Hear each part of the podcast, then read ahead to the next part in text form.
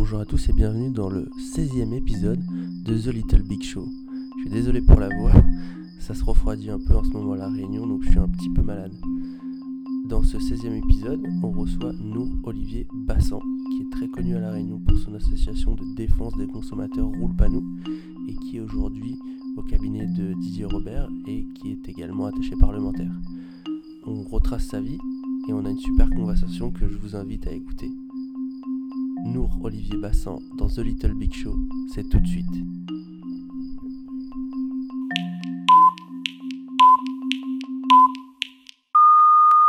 Mais c'est moi ce qui suis honoré.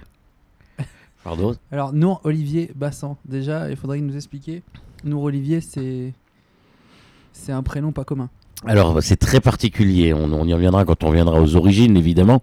Euh, pour être pour faire court, mes, mes parents adoptifs, euh, puisque je suis un enfant de la DAS, un pupille de la nation, lorsqu'ils m'ont adopté, vous savez quand on est à la DAS, on a, on a un prénom qui est choisi et une date de naissance et un lieu de naissance qui est changé pour qu'on ne puisse jamais retrouver ses géniteurs, en tout cas ses parents. Ah, C'est comme ça que prévalait la loi euh, à l'époque où moi je suis né, en 1968.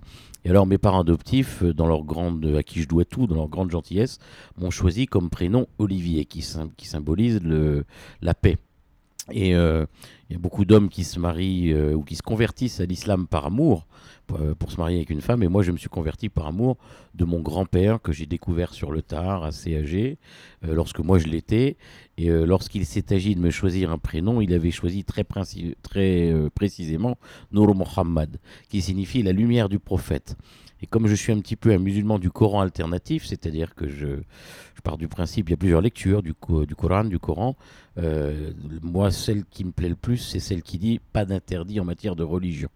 Et ensuite, euh, tout ce qui n'est pas interdit est permis. Alors, vous avez ce qui est haram, ce qui est, euh, euh, ce qui est au contraire autorisé. Et j'ai voulu, par respect pour mes parents adoptifs, garder le prénom Olivier. Et puis, par respect et amour pour mon grand-père, garder le, le prénom Nour, qui signifie lumière. Donc, c'est la lumière de la paix. Euh, comme d'autres s'appellent Jean-Claude ou Jean-Touffe, Jean Touffique, par exemple, ça Ouais, pourrait être. Bah, je trouve que le prénom est pas mal et puis que ça rime plutôt bien. Voilà. Et euh, alors, pour, juste pour euh, être clair, avec euh, peut-être le 1% d'auditeurs de la Réunion qui te connaissent pas, mais il doit y en avoir, puis il y a des nouvelles générations qui arrivent et qui vont écouter ça. Comment tu te présentes? Mais d'abord, le plus important, puisqu'on me pose souvent la question, c'est de dire que je suis né à La Réunion.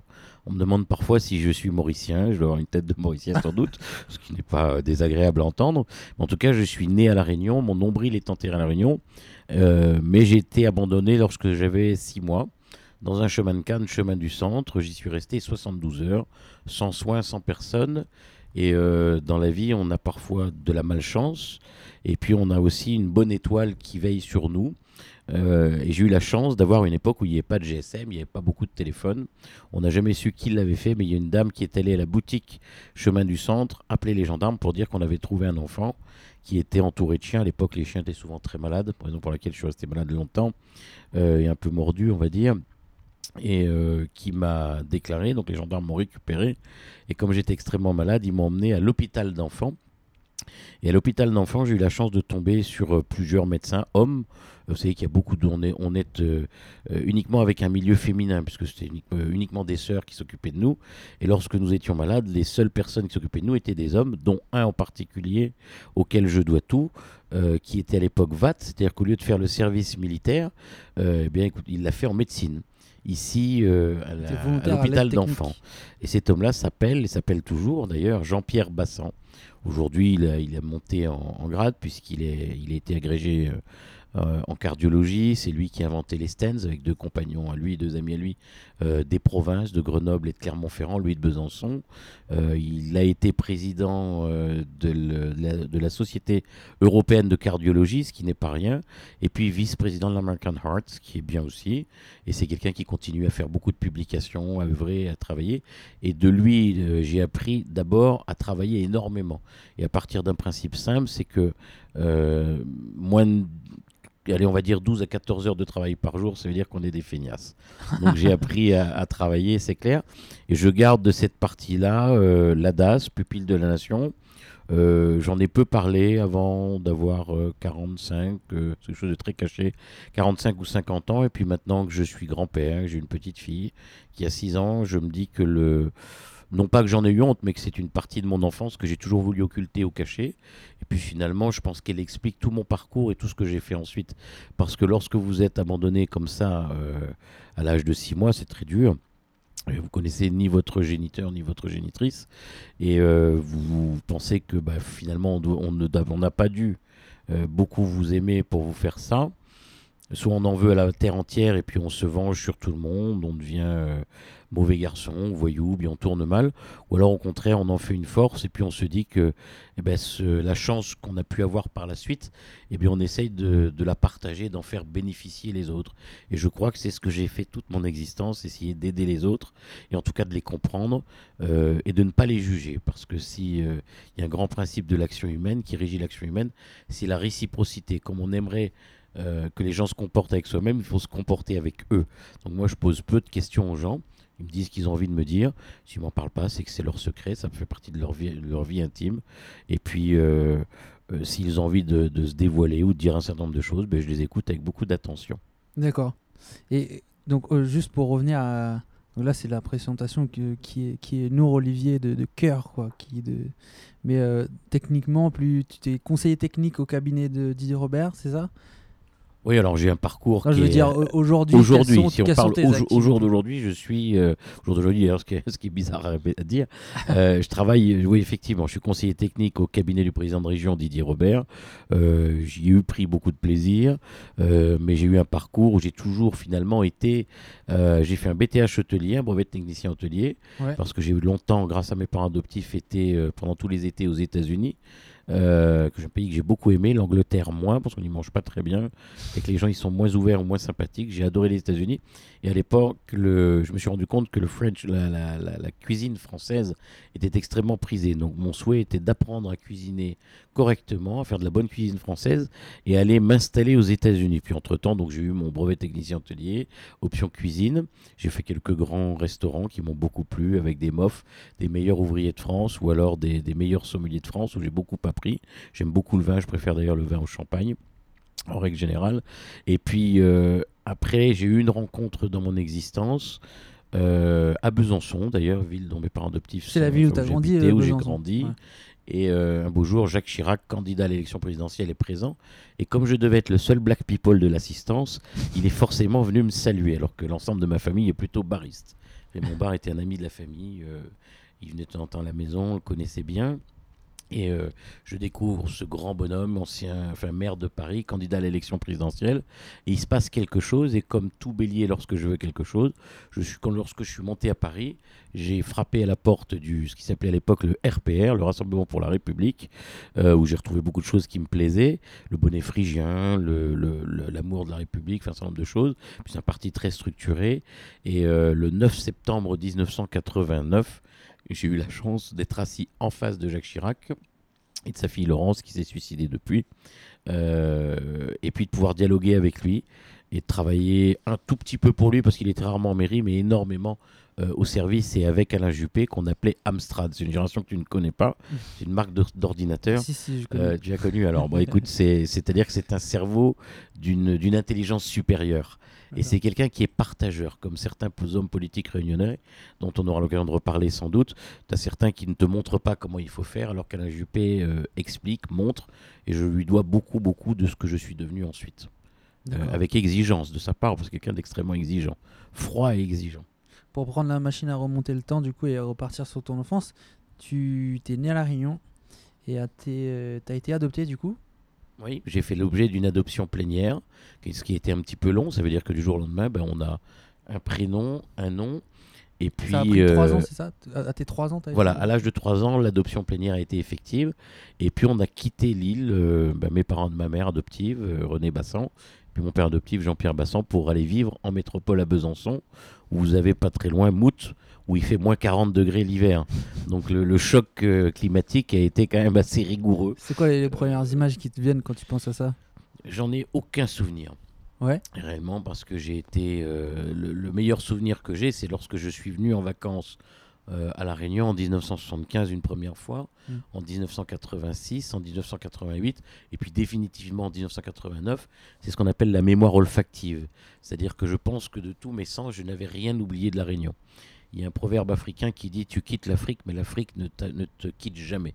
Je crois que c'est Aimé Césaire qui, qui écrit ça dans Hostie Noir. Et, le, et la, la réalité concernant La Réunion, c'est que moi, j'ai eu des réminiscences d'odeurs que j'avais le sentiment de n'avoir jamais oublié ou qui étaient toujours à l'intérieur ou en moi. Et que tu n'avais pas Euh, croisé en sur les marchés, euh, quand on se promène partout. Et je suis extrêmement sensible, encore à mon âge, à 50 ans aujourd'hui, euh, à tout ce qui m'entoure, euh, aux bonnes ou aux mauvaises odeurs. Les mauvaises odeurs, comme beaucoup de gens m'insupportent, mais les bonnes odeurs ou les odeurs particulières m'attirent particulièrement. Et alors, elle, t'étais- faisait quoi en fait ta, famille en, en métropole? Elle elle était à, Ba- à Besançon? Alors, et t'as grandi dans quel environnement familial? C'est ça la question en fait. Le- on- ma, ma mère, la- euh, Renée Bassan, donc ma, ma mère, en fait, a dévoué toute son existence à son mari. Elle était secrétaire trilingue, euh, elle, avait une très très bonne maîtrise du français en lettres anciennes. Euh, Aujourd'hui, vous avez des professeurs de français en lettres modernes, et puis vous avez ce qui est quand même mieux à mon sens, des professeurs en, lettres anciennes. Vous avez une, ministre de la, sans doute la plus nulle de toutes les ministres de l'éducation nationale que nous ayons eues sous la Ve République, Najat Vallaud-Belkacem, qui a voulu retirer à la fois le latin et le grec de l'enseignement de, chez, de ces chères petites têtes blondes, blondes ou brunes, ce qui est une erreur capitale parce que du latin et du grec, on apprend tout. Euh, par exemple, c'est la base de la langue française pour celles et ceux qui l'utilisent correctement. Elle nous vient justement de ses racines. Euh, et le plus important, c'est de pas forcément de parler couramment le latin ancien ou le grec, mais en tout cas, c'est d'en connaître les fondamentaux. Et euh, cinq siècles avant Jésus-Christ, les Grecs savaient tout. Panem et Kirkantes en grec, du pain et des jeux. Vous voyez qu'aujourd'hui, ça n'a toujours pas changé. Et euh, je pourrais vous en citer comme ça énormément. Euh, moi, je, fais partie de celles et ceux qui sont pour que, euh, au plus jeune âge, les, enfants ou les adolescents ensuite, au collège, puissent apprendre justement, faire le choix libre d'apprendre ou ne pas apprendre. En tout cas, qu'on leur laisse la possibilité d'apprendre plutôt le latin, le grec et deux langues étrangères plutôt que euh, européennes, c'est-à-dire l'espagnol ou l'allemand, plutôt que d'aller leur apprendre euh, le chinois. C'est intéressant pour le commerce, donc c'est plutôt intéressant plutôt que d'aller leur apprendre euh, l'arabe. Et c'est moi qui vous le dis, moi qui suis musulman, je pense que c'est euh, du communautarisme de bas étage qui m'insupporte. D'accord. Et pour revenir du coup à ce que faisaient tes parents Alors, le, ma, maman, en fait, ma, ma mère a fait le plus beau métier du monde puisqu'elle a arrêté de travailler, euh, à la fois pour aider mon père dans ses publications et dans, ce, dans tout le travail qu'elle faisait. Et le plus beau métier du monde, c'est celui de maman. Ouais. Elle m'a, elle m'a élevé moi. Euh, Il y a des parents qui élèvent leurs enfants, puis il y a des parents qui les, euh, il y a des parents qui éduquent pardon leurs enfants, puis il y en a qui les élèvent au sens, euh, je vais dire noble du terme, c'est-à-dire qu'il est, et, elle l'a fait à la fois pour moi où c'était relativement facile, puis puisque j'étais adopté à l'âge de 3 ans, et puis ma sœur adoptive Anne Valérie, qui est aussi qui est née aussi à la Réunion, qui vit en métropole, euh, a été adoptée elle à l'âge de 18 mois. On est allé chercher ensemble avec mes parents à l'aéroport. euh, à l'époque à Orly, et euh, ben, ma mère nous a consacré toute, toute sa vie uniquement pour sa famille. C'est une, une mère exemplaire. Elle est décédée aujourd'hui. Elle est morte il y a quelques années d'un cancer euh, qui était assez d'une maladie assez longue et assez douloureuse, assez difficile. Oui. On a une belle pensée pour elle. Merci. Et, tu te souviens du coup de- du jour où t'as- t'es allé chercher ta sœur?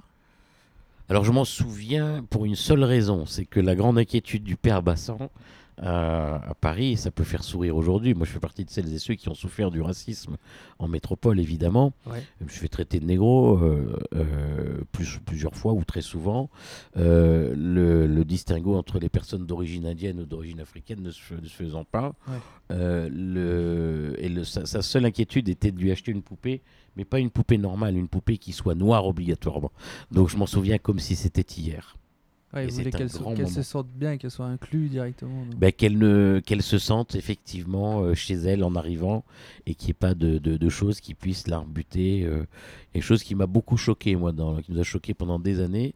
Euh, je- mon, mon père en a même pleuré, je- j'en parle ici. Euh, ma petite sœur, quand elle est arrivée chez nous, elle, elle récupérait les miettes de pain sur la table en fin de, de repas. Elle les cachait dans sa chambre sous son oreiller de peur de manquer.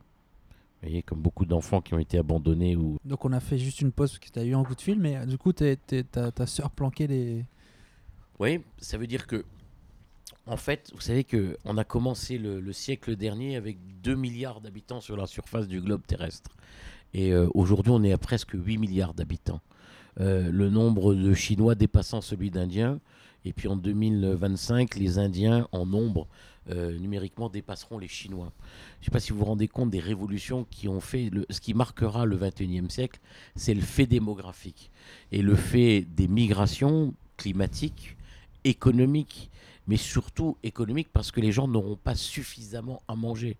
C'est-à-dire que vous avez, et moi, euh, je suis peut-être plus sensible à ce genre de choses, évidemment, puisque dans ma vie propre, j'ai vu euh, ma propre sœur se priver, ou en tout cas, euh, comme une petite souris, ou comme le ferait une cigale, mettre de la bouffe de côté pour être sûr de ne pas manquer. Et ce qui démontrait à l'évidence que, ayant été à la DAS, elle a peut-être été moins bien traitée que je ne les étais moi, et qu'elle avait toujours la crainte de manquer ou de ne pas avoir assez.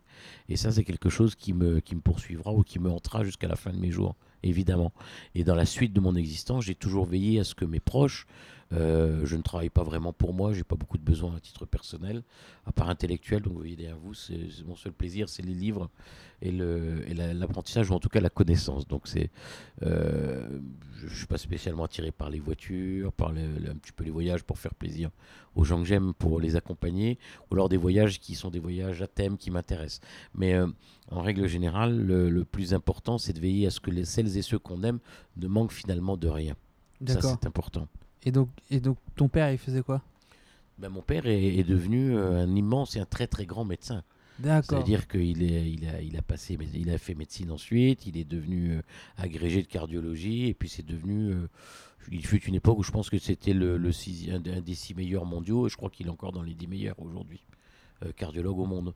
Et euh, à chaque fois que quelqu'un porte un stent, bah, il, peut le, il le doit euh, à Monsieur Machcourt, au professeur Bassan, et puis à un autre professeur. Un aussi. stent, c'est c'est un. Euh, les stents, c'est les petits appareils qu'on met pour ouvrir, les- les, voilà, pour ouvrir les valves. J'en ai deux d'ailleurs, moi, à titre personnel, ouais. parce que j'ai fait une crise cardiaque Ouais, ouais, en le 2014. 14, euh, ouais, le 14 mars 2014, euh, parce que bah, je suis un peu de surpoids, évidemment, euh, des élections, une, euh, une vie trépidante de 16 heures de travail euh, par et jour. puis, euh, puis beaucoup trop de cigarettes, évidemment, je crois. Et pour, j'aime bien parler de l'enfance. Et je voudrais savoir à quel type d'élève t'étais. Alors, quand vous êtes tout petit, je mesure 1m50 les bras levés, non je plaisante, mais pas plus d'un mètre 60. Quand vous êtes petit et noir, vous n'avez qu'une seule solution, c'est être le meilleur de la classe. Et euh, vous n'avez pas le choix, c'est-à-dire que le- l'handicap euh, réel. Il faut, faut recentrer à, à Besançon à cette époque-là. à Besançon, voilà, euh, tu te retrouves au milieu, tu rentres dans une cour de récréation, et t'es la, la curiosité de, de, de, T'étais de- vraiment de- la seule personne de Et couleur. je l'ai été, il n'y en avait pas du tout. Il y avait très peu d'Algériens, très peu de Tunisiens. euh, et euh, globalement, j'étais, et puis ben, noir, quoi, clairement noir. Alors et, qu'on euh, était, on était juste après mai 68 quand même. Ouais. Et là, bah, forcément, vous avez sur, un petit- quand on, on a peur de ce qu'on ne connaît pas finalement. Donc le racisme, c'est un petit peu ça. Ce qui m'emmène sur un autre débat dont on parlera sans doute tout à l'heure. Quand j'entends les abrutis en France qui ne qui n'acceptent pas qu'on utilise le mot race, alors qu'il est inclus dans le mot racisme. Le racisme, c'est faire la différenciation des races. C'est ce que les ethnologues, c'est ce que tous les grands, euh, toutes les, les- les- les géographes, toutes les personnes qui travaillent de manière sérieuse euh, étudient justement les différentes races qui existent au monde. Et il existe une différenciation de races dans le monde, clairement. Simplement, on ne peut pas attaquer ou, euh, ou être contre quelqu'un euh, ou, euh, par rapport à, à sa race. Ça, c'est c'est quelque chose qui est Oui. qu'on qu'on ne peut pas accepter. Mais Mais là- les races existent évidemment, oui, bien pas- sûr. On peut pas oublier Et à l'époque, euh, c'était très très dur, donc j'avais pas le choix. Il fallait être le premier. Alors comment on fait pour être le premier? Les femmes, vous le savez aussi bien que moi, euh, encore, encore plus à la Réunion que- qu'en France, qu'en métropole, euh, ont toujours été meilleures que nous. C'est-à-dire qu'elles ont toujours travaillé plus que nous. Donc je me suis toujours débrouillé pour m'entourer de la meilleure. Euh, et, donc euh, pour travailler avec elle un peu le week-end ou le, ou le lundi matin dans le bus, on partait en bus euh, à l'école maternelle, au collège, au lycée et puis après à l'université en voiture. Donc je bâchais un peu les cours parfois, puis je récupérais avec elle. Mais on n'avait pas le choix, il fallait être ou le premier ou dans les deux ou trois premiers à chaque fois pour être sûr de ne pas être stigmatisé et puis pour que les gens finalement vous respectent. Parce que quand ils vous respectent, ben, ils viennent vous demander de l'aide et quand ils vous demandent de l'aide, ils finissent par vous aimer. Voilà. Donc t'étais un gamin studieux alors? Très studieux. T'étais pas mais- un ravageur? Non, non, je l'ai jamais été. Je pense que j'en avais pas les moyens physiques d'abord, et puis ensuite, ben quand euh, quand peut être le cerveau aussi. ouais, quand on est petit comme ça et, et- et de couleur, on se fait discret. On apprend à se faire discret pour pas être euh, ou tabassé ou emmerdé pendant la cour de récréation. Et alors, avec- quelle idée en tête tu étais sorti de l'enfance, on va dire euh, On va dire dans les les 13-14 ans, tu te voyais faire quoi? Et après, bon, ça a dû évoluer, mais tu sais, comme le rêve qu'on a tous quand on est petit, moi je voulais être pilote d'avion, ça s'est pas fait, mais vraiment, au fond, au fond, ton rêve d'enfant, c'était quoi? J'en j'en avais un particulier que je regrette parfois de ne pas avoir poursuivi ou suivi, parce que je pense que j'avais les capacités intellectuelles.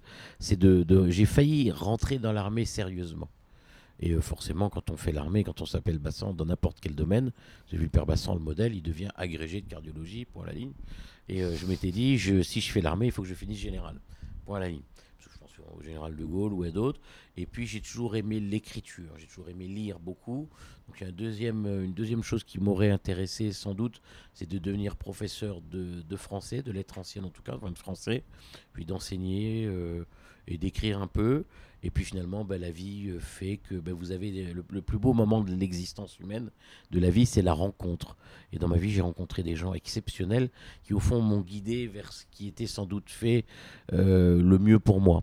Et euh, la communication en particulier, j'ai eu énormément de chance lorsque j'ai fait le service militaire, j'en ai chié pendant deux mois de classe à Fontainebleau. Je suis tombé d'ailleurs sur un instructeur hyper raciste qui m'en a fait baver des ronds de chapeau. C'était au mois de décembre et on faisait des bivouacs. J'étais pas aussi. euh, chez, nous, on ne, grossit pas, on forcit. Et on ne maigrit pas, on s'amincit. Mais enfin, j'avais pas le poids que le surpoids que j'ai aujourd'hui. Et on faisait 20-25 km par jour à peu près, mais avec des sacs à dos remplis de, de, victuailles, de pierres, de trucs. Et à chaque fois, il m'emmerdait comme c'était pas possible. Et euh, il faisait tellement froid à Fontainebleau au mois de décembre que lorsqu'on plantait les, les piquets de tente en fer, ils se tordaient dans, le, dans la terre glacée. Et j'en ai bavé pendant deux mois, mais après l'effort, le réconfort. Et euh, j'ai eu énormément de chance, puisqu'ensuite j'ai fait quelques mois, un mois et demi, je crois, euh, au bureau du capitaine Lafont au CNA, au Cercle national des armées de l'air, de terre et de mer, place Saint-Augustin. Vous avez une très belle église dans laquelle s'est faite, euh, où on a eu la messe de, de parrain de, de Louis Virapoulet, du sénateur Virapoulet, lorsqu'il est décédé. Euh, très très belle place Saint-Augustin. Et puis après, j'ai été remarqué par le capitaine Lafont. euh, et grâce à lui, je suis rentré euh, à ce qu'on appelle le, le- le- bureau d'information du Premier ministre Ouais. qui était Michel Rocard à l'époque. Et là, j'ai tout appris en matière de communication et je me suis rendu compte que c'est sans doute ce qui me plaisait le plus au monde. C'était savoir ce que l'opinion publique pouvait penser, savoir comment on pouvait travailler avec l'opinion publique et comment on pouvait faire en sorte que des chefs d'entreprise, des produits euh, ou des, de marketing, euh, comment est-ce qu'on pouvait développer un certain nombre de choses en matière de communication. Et j'en ai fait euh, une passion réelle et complète. Ouais, du coup, c'est un peu la question globale sur la partie formation de ta vie, on va dire. Tu fais une école, de, une école hôtelière, tu fais des stages à Paris, dans ce que tu viens de nous dire, le service militaire. Après, tu fais l'école polytechnique d'assurance. Et en fait, la question, c'est euh, où, est-ce que tu veux aller là, dans tout ça? Alors quand je fais l'école polytechnique d'assurance, le, le sage qui est forcément indien, je plaisante ou chinois, on n'en sait rien quand on ne sait pas, on dit là au-dessus. Je ne sais plus qui l'a dit. Euh, Il y, a- il y a un sage qui a dit un jour, lorsque deux chemins te sont proposés, choisis toujours le plus difficile. Et euh, moi qui suis un homme de lettres, j'ai une mémoire euh, d'éléphant, je retiens tout ce qui m'intéresse. J'ai une mémoire sélective. Et tout ce qui m'intéresse, je le retiens sans aucun problème. euh, dans tout ce qui est écrit, dans tout ce qui est littéraire. Par contre, je ne suis pas un homme de chiffres. Et je me suis dit, va dans ce qui est le plus dur, dans ce que tu n'aimes pas, Les chiffres et euh, va dans les chiffres. Et puis, ben, j'ai effectivement passé avec difficulté. Alors, c'est pas très très glorieux parce que nous avons commencé, euh, nous fûmes, aurait dit Victor Hugo euh, dans 93, euh, ou alors nous. Euh, on a commencé à 24 très exactement, on a fini à 16 et je suis arrivé 15e de ma promotion, donc avant-dernier. Mais j'ai eu mon diplôme à l'école polytechnique d'assurance et j'en suis extrêmement fier, où il faut deux choses. Euh, ton métier aussi, tu le sais, c'est que il faut avoir une très bonne mémoire, il faut être quelqu'un de, rigoureux en matière assurantielle, euh, de rigoureux, de consciencieux, et j'allais dire même de, de- il faut être un bon technicien, point à la ligne. Euh, je ne suis ni avocat ni juriste, et ça ne m'empêche pas de faire, euh, d'écrire pour les gens, pour Roulpanou, de faire des démarches, et puis d'aider un certain nombre de mes compatriotes ou de mes amis euh, à gagner, parfois même face à des avocats. En tout cas, à monter des, des conclusions qui leur ont permis de gagner. J'en suis assez fier. En 88 tu, ou 89, je sais plus, tu rentres à La Réunion et là tu es chargé de mission pour le RPR. Alors c'est la rencontre de ma vie. C'est Jacques Chirac qui me présente le sénateur maire Paul Moreau. Euh, parce qu'à chaque fois, je lui dis que je veux revenir. Il me dit, ah, il se rappelait jamais de mon prénom. Il me dit, alors le Réunionnais, qu'est-ce que tu veux faire? Et je lui dis, ben, monsieur le maire, puisqu'il était maire de Paris, il n'était pas encore président de la République, moi j'aimerais bien repartir à l'île de la Réunion parce que je suis né là-bas. Oh, qu'est-ce que tu nous emmerdes? T'es très bien ici, tu bosses, t'as encore plein de choses à apprendre. Je dis oui, mais j'aimerais bien. Il me dit, qu'est-ce qui t'ennuie? Si c'est le froid, je dis pas que, mais aussi. Il me dit, bon, alors la prochaine fois qu'il vient à la Réunion, je te présenterai mon ami Paul Moreau. Et j'ai rencontré un homme aussi grand que Jacques Chirac, Paul Moreau, Ouais. un homme de la terre, quelqu'un de formidable, quelqu'un d'extrêmement. Quelque chose à voir avec la, la Euh, famille euh, qui, qui gère les. Bien sûr, ses Ouais. deux fils, Daniel, que j'apprécie énormément, et Régis, qui sont de gros bosseurs, hein, Royal Bourbon, euh, avec qui j'ai gardé très bons contacts. Et le sénateur maire Paul Moreau a eu la gentillesse de me prendre, de me faire revenir à La Réunion comme chargé de mission du RPR. Puis ensuite, j'ai travaillé, j'étais attaché du groupe euh, euh, à la région Réunion, qui était un groupe d'opposition à l'époque, sous présidence d'Yves Barrault, du groupe RPR-UDF non inscrit. Euh, j'ai ensuite été attaché parlementaire au Sénat. Enfin, j'ai eu un parcours assez riche. J'ai été à la mairie de Saint-André, à la mairie de Saint-Paul, à la mairie de Saint-Denis. Enfin, j'ai fait, et puis j'ai fait 8 ans à la mairie de Saint-Pierre pour aboutir euh, il y a il y en 2014 euh, à la région Réunion sous présidence euh, de Didier Robert, un président jeune, dynamique, qui m'a plu par sa à la fois sa formation et puis mais j'ai appris avec tout le monde au fond. De, de tous, j'ai retiré quelque chose de positif. Vous savez bien quelque chose qui me caractérise, c'est que j'ai une faculté exceptionnelle à oublier les mauvaises choses et les mauvais moments, ou les choses un petit peu négatives, mais j'ai une mémoire sélective là-dessus, et à ne compter, à ne me souvenir que des bonnes choses. À part quand on a blessé mes amis ou mes proches, je peux être une dureté implacable. Pour moi, je m'en fiche un petit peu, j'ai pas beaucoup d'amour propre, mais par contre, quand on blesse celles ou ceux que je que j'aime, euh, là, je peux devenir extrêmement dur ou extrêmement violent verbalement euh, ou carrément euh, méprisant à l'endroit où, vis-à-vis de certaines personnes, ça m'est arrivé parfois, oui. Et tu, arrives avec quoi en tête quand tu arrives à La Réunion? Quand tu arrives à- en 88, donc tu as 20 ans en fait.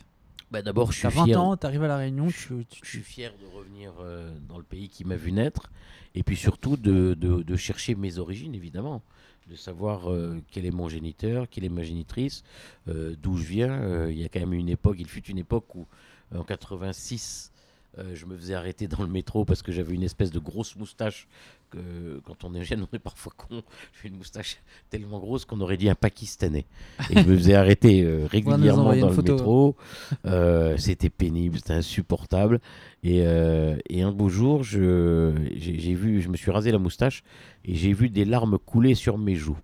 Et je me suis demandé d'où elles venaient. C'est la première fois, je crois, en 86, que je me suis posé la question de savoir d'où je venais et finalement qui, de- qui devait être mes, mes parents ou mes ancêtres.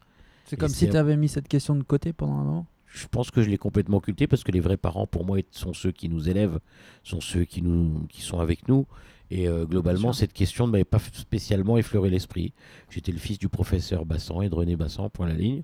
Et donc, je me suis jamais posé cette question-là, mais elle est arrivée le jour où j'ai rasé cette moustache, où je me suis dit, tiens, je vais m'intéresser à savoir d'où je viens.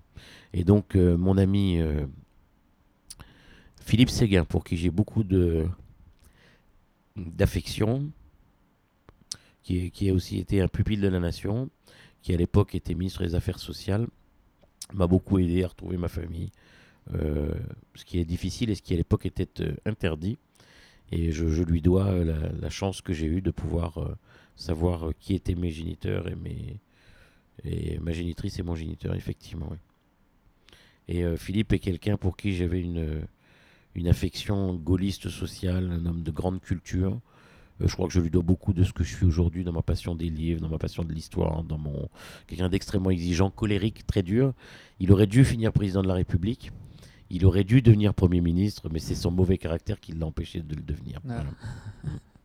Et euh, juste, euh, si, si tu me parles, si on peut reparler de, de cette. de cette pas des retrouvailles, mais alors ça ça t'a fait, ça t'a fait du bien de, re- de, au moins de, re- au moins de, te- de repartir sur le chemin de la recherche? Ça peut être très douloureux comme ça peut être euh, extrêmement euh, fructueux, enfin, intéressant. Euh, ça m'a permis d'abord de, savoir que j'avais deux origines. une, on dit Malbar ici, Ouais. indienne, du côté du père, et puis une musulmane arabe du côté de la mère. Donc euh, euh, déjà, alors faut que vous sachiez, ce que je n'ai jamais dit, c'est que le, le Jean-Pierre Bassan et René Bassan, mes parents adoptifs, sont des gens extraordinaires, exceptionnels, qui sortent de l'ordinaire, extraordinaires qui sortent de l'ordinaire. C'est-à-dire que ni ma sœur ni moi n'avons été obligés de faire le catéchisme, ni de rentrer en religion. Et moi, j'ai fait un baptême d'adulte, puisque j'étais dans une institution privée, qui s'appelait l'Institution Saint-Joseph, où j'ai rencontré des pères extrêmement euh, cultivés, qui m'ont beaucoup, qui m'ont fait découvrir Bernanos, de, grands écrivains français. J'ai- adoré, enfin, j'ai Saint-Augustin. euh, je vous parlais tout à l'heure de Saint Paul, Saoul de, de Tarse, Saint Paul l'évangéliste, qui est sans doute un de mes préférés. Oui, c'est un musulman qui vous le dit.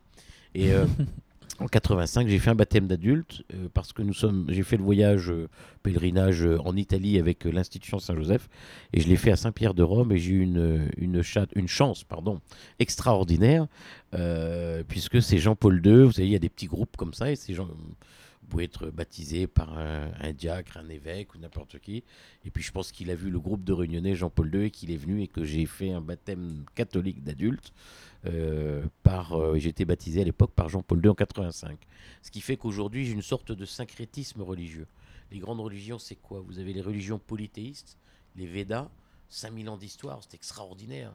Euh, moi, je- vous allez en Inde, vous lisez les, euh, des choses qui peuvent vous étonner. Les dix commandements qu'on a retrouvés plus tard, vous les retrouvez déjà euh, dans l'enseignement euh, védique. Vous pouvez les retrouver aussi dans l'enseignement bouddhique. Et puis ensuite, vous avez les trois grandes religions du livre, qui sont d'abord bah, la religion juive, qui est extraordinaire, c'est l'Ancien Testament. Vous avez le- les évangiles, les évangélistes, pardon, enfin, le nouvel- et puis ensuite, le christianisme, c'est très compliqué, parce que les- gens font quelque chose qui ne tient pas la route, parce que le christianisme n'existe que cinq siècles après Jésus-Christ. Les évangélistes, pour la plupart, n'ont jamais connu Jésus-Christ. Jésus-Christ qui était le plus grand, le plus grand des Juifs, évidemment. Et euh, euh, la, vérité, en fait, c'est qu'on on, on parle beaucoup, on dit énormément de choses sur les religions. Religion, ça vient du latin religare, ce qui relie l'homme à Dieu. Et euh, de l'islam aussi, j'ai beaucoup appris. Donc, euh, y a, les religions, pour moi, c'est vraiment. euh, il ne doit pas y avoir de dogme. Quand je parle de syncrétisme religieux, ben, on peut aussi bien honorer être animiste, comme le sont certains malgaches, par exemple, qui, euh, qui croient aux éléments, à l'eau, au feu, à la terre, à l'air, euh, au culte des ancêtres, comme le font les Indiens, comme le font euh, beaucoup d'Africains ou les Sudaf aussi. Et puis, dans le même temps, être euh, imprégné par une religion judéo-chrétienne ou islamique. Euh, le mot euh, d'islam, pardon, parce qu'il ne faut, pas le dévoyer. Euh, un islam des Lumières, en tout cas. Mais je pense qu'il y a de bonnes choses à prendre dans toutes les religions. C'est comme le communisme, les religions. Ça part d'un très bon sentiment, c'est l'utilisation qu'on peut en faire qui est dramatique. Je ne veux pas vous laisser poser vos questions, mais la, première occurrence de fraternité dans l'histoire du monde, elle, est très intéressante. C'est l'œil était dans la tombe et regardait Caïn, Abel et Caïn. C'est-à-dire qu'il y a un frère qui tue l'autre. Ça, c'est l'Ancien Testament. Vous vous rendez compte? C'est ça la première occur- occurrence de fraternité. Et moi, je suis contre, si vous voyez, il, faut, quand même garder à l'esprit, toujours, que euh, l'homme, contrairement à, ce, scélérat de. Enfin, on aura l'occasion d'en reparler. Euh, moi, j'aime beaucoup Voltaire, mais j'aborde et je ne supporte pas. Euh, J'ai même pas envie de prononcer son nom. Euh, Rousseau, parce que euh, Rousseau croit à l'égalitarisme nivellateur, c'est-à-dire que finalement tout le monde devrait être supposément égal. Mais non, les êtres ne sont pas égaux. Il y a des gens, il y a l'intelligence euh, tout court, l'intelligence du cerveau, il y en a qui sont plus intelligents que d'autres évidemment, qui ont plus de connexions synaptiques, qui, ont plus de neurones, et puis vous avez l'intelligence du pied, vous avez des footballeurs qui sont meilleurs que les autres, avez l'intelligence de la main, vous avez des, des tennisman qui sont meilleurs d'autres, et dans tous les domaines, il y a une, moi je suis plutôt pour un élitisme pour tous, c'est-à-dire pour qu'on fasse en sorte que chaque être humain puisse s'élever au plus haut de ce qu'il est capable de faire dans son domaine. Mais tenter de faire croire que les gens seraient euh, prétendument égaux, c'est une connerie innommable. D'ailleurs, quand on réfléchit, moi, euh, à, la, à la Révolution française, par exemple, 1789, c'est simplement la chute de la Bastille. Seuls les crétins de journalistes sur le- lesquels, pas tous, il y en a des qui sont intelligents, mais la majeure partie d'entre eux pensent que, euh, euh, je ne parle pas je parle, on va dire qu'on va, pas les nommer, on va dire que c'est certains journalistes, euh, croient que la Révolution française se résume à 1789, c'est-à-dire la, chute du, euh, enfin la, la, prise de la Bastille, pardon. Mais non, la, période la plus importante dans la Révolution française, c'est 1793 et la Déclaration universelle des droits de l'homme. Et qu'est-ce qu'elle dit, la Déclaration universelle des droits de l'homme, dans son préambule Les hommes naissent libres et égaux en droit. Les distinctions sociales ne peuvent se fonder que sur l'utilité commune. Ça veut dire qu'on part d'un postulat de départ, c'est que les êtres justement ne sont pas égaux, mais que toute leur vie ils devront se battre pour justement essayer de s'élever et de faire d'eux ce qui sont le, meilleur. Le meilleur exemple qu'on ait, vous savez, les États-Unis d'Amérique ont le, la même durée d'histoire que la Réunion. Bon, il y a un vrai parallèle qu'on peut faire entre les États-Unis mmh. par rapport aux populations africaines qui ont été amenées de force, les esclaves, aux États-Unis, les Noirs africains, les Noirs américains, euh, le Black Power qui m'a passionné, Martin Luther King, ces, tous ces grands personnages. Et puis ici à La Réunion, trois siècles d'histoire aussi, avec des gens qui ont été amenés ici de force c'est-à-dire que les, engagés, les Indiens, nous les Indiens, nous avons eu la chance d'être des engagés, de venir ici pour travailler. Voyez? Et, je crois qu'on a une dette de. Ça a été une dette de sang pour leurs ancêtres à eux, qu'on ne doit jamais oublier, mais c'est une dette d'honneur pour euh, celles et ceux qui ont eu des ancêtres qui ici, je ne suis pas pour le, mémoriel permanent. Mais il faut jamais oublier d'où on vient et qui nous sommes. Et le peuple réunionnais est un peuple qui est divers. C'est sans doute un des grands exemples pour le 21e siècle, pour le monde entier. C'est d'un peuple métis, d'un peuple multiculturel et multiconfessionnel. On a vraiment un message à apporter au monde de paix, de tolérance, de gens qui réussissent à vivre ensemble, à se respecter, à s'aimer, des, des, gens qui se marient entre eux. Mm. Je trouve ça formidable. Et ce message-là, on doit l'apporter au monde. Mais il ne faut pas oublier d'où on vient pour savoir où on doit aller demain.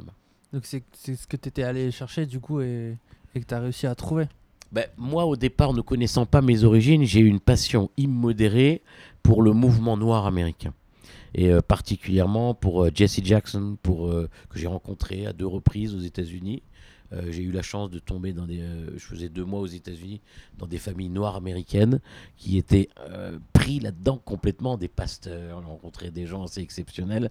Et j'avoue que écouter encore le discours, il est mort un 4 avril 1968, euh, Martin Luther King, les gens ont retenu I have a dream today, mais le, plus beau dans son discours qu'il fait à Washington DC, DC euh, District of Columbia, ça, signifie, il dit une chose simple, 100 years later, ça veut dire il y a 100 ans, et il répète ça pendant une heure et demie. Il y a 100 ans, les hommes et les femmes, je ne vais pas vous faire en anglais, quoique je le connaisse en anglais par cœur. Mais ce qu'il faut, il réussit, Martin Luther King, il en meurt d'ailleurs, il réussit finalement à montrer, à démontrer que finalement l'Amérique euh, raciale n'a pas fait évoluer les Noirs. Et alors Obama a été le symbole de, dont aurait sans doute rêvé Jesse Jackson et Martin Luther King mais ça n'a pas été un très grand président pour les États-Unis. Ça a sans doute été, ça, a été un président médiocre. Et euh, on parlait d'islam un petit peu tout à l'heure, médiocre parce qu'il n'a pas été capable euh, de, faire en sorte que le, euh, ce que les administrations Bush et Obama ont fait depuis 1991, et je dis quelque chose qui est extrêmement grave aujourd'hui avec vous, c'est que depuis 1991, l'Occident, les États-Unis d'Amérique et les administrations Bush et Obama ont fait tuer 4 millions de musulmans dans le monde. Ça veut dire que les musulmans se sentent, un musulman, qui soit pauvre, riche ou, euh, ou quelle que soit sa condition sociale ou le pays dans lequel il vit, ils se sont consubstantiellement euh, dans la souffrance d'un autre musulman. On appelle ça la Oumma, c'est la communauté musulmane. Et je ne vous parle pas d'islamisme, je vous parle simplement de musulmans. Quand un musulman souffre ou est tué, ça, blesse un autre musulman. Et n'oubliez jamais que les musulmans, épaule contre épaule, prient toujours dans la même direction. Makkah, la Mecque.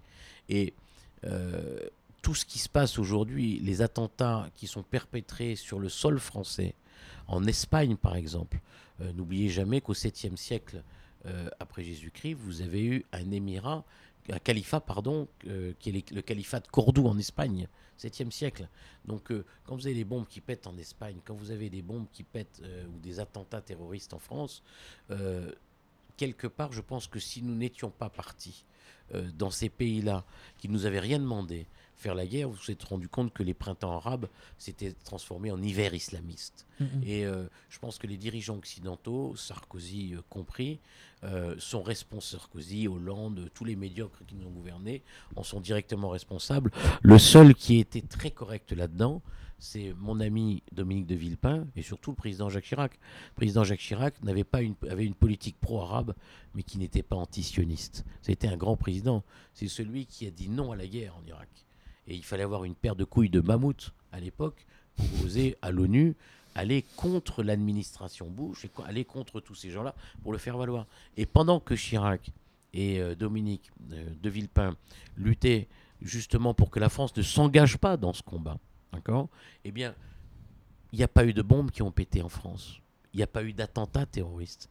Et le, le terreau du terrorisme aujourd'hui, c'est nous-mêmes qui l'avons, c'est l'Occident qui l'a fabriqué. Mm. Alors maintenant, il faudra l'éradiquer.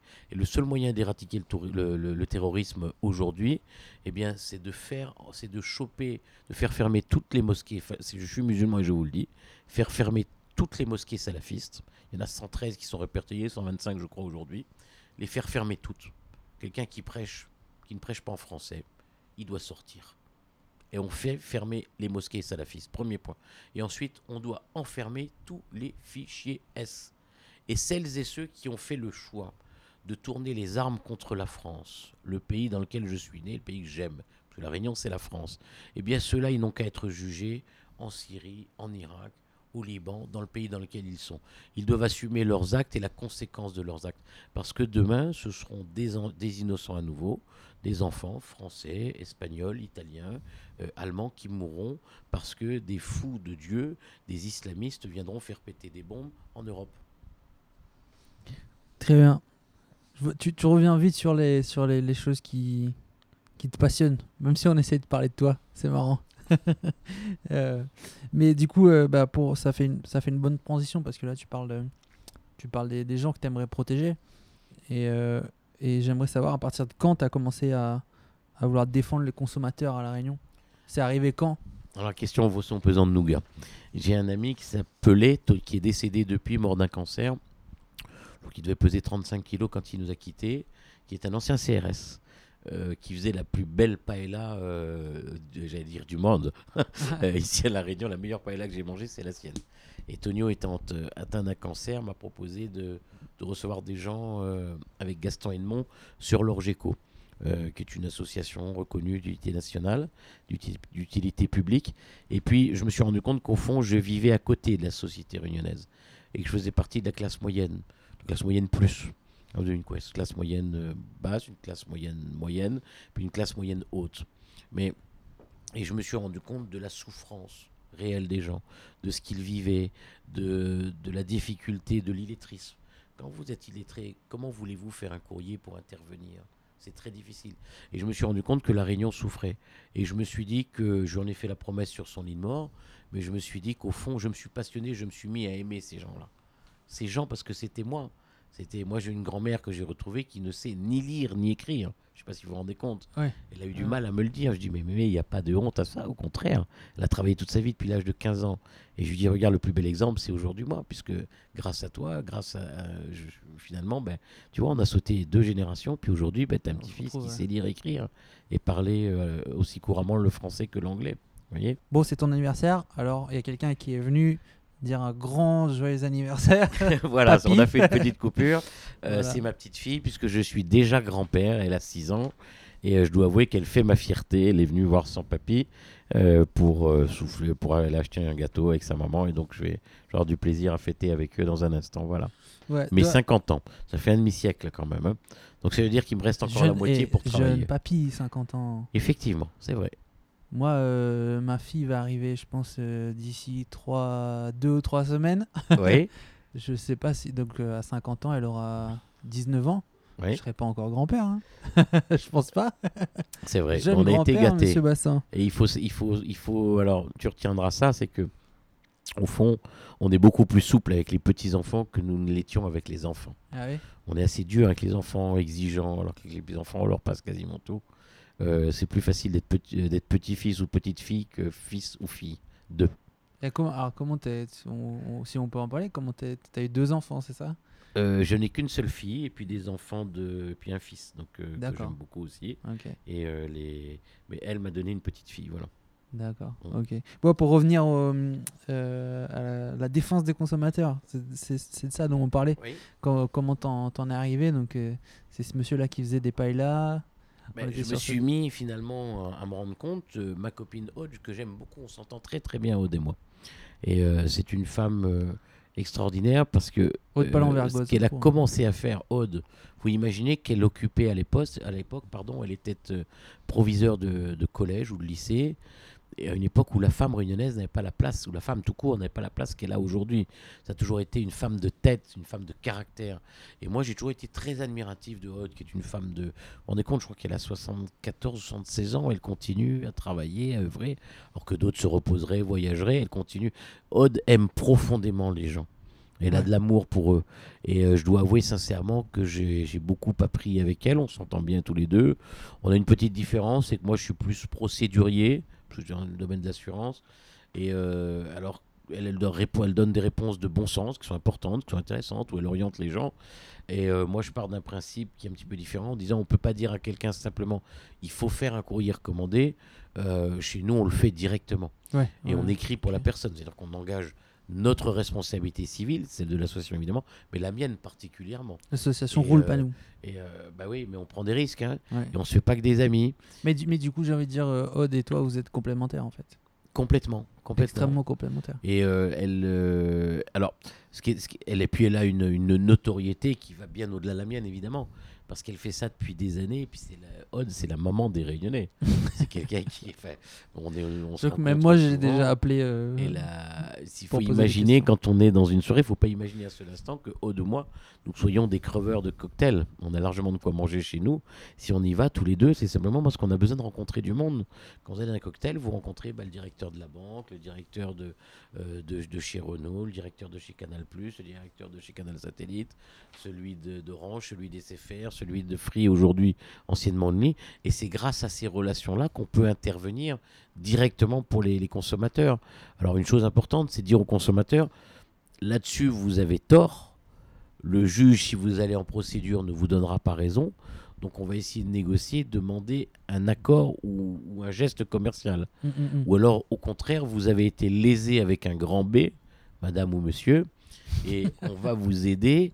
Et euh, si besoin est ou si besoin était, euh, dans le cadre de l'AGI, de l'aide juridictionnelle, ou dans le cadre d'une protection juridique, ou dans le cadre d'une convention d'honoraires signée avec un avocat, c'est-à-dire que vous savez exactement ce que vous allez penser du début jusqu'à la fin de la procédure, on va demander à un avocat dont c'est le métier de vous défendre au tribunal pour faire valoir vos droits. Ouais. Et euh, on se débrouille toujours, on a la culture du résultat. Moi j'ai toujours eu ça. Alors je dis, je, je dis toujours la vérité aux gens, on ne se fait pas que des amis, mais globalement c'est toujours mieux, c'est de leur dire oui ça marche ou non ça ne marchera pas. Après chacun assume euh, ce qu'il a dit ou ce qu'il a cru, mais euh, globalement il faut, y a des choses dures à entendre parfois.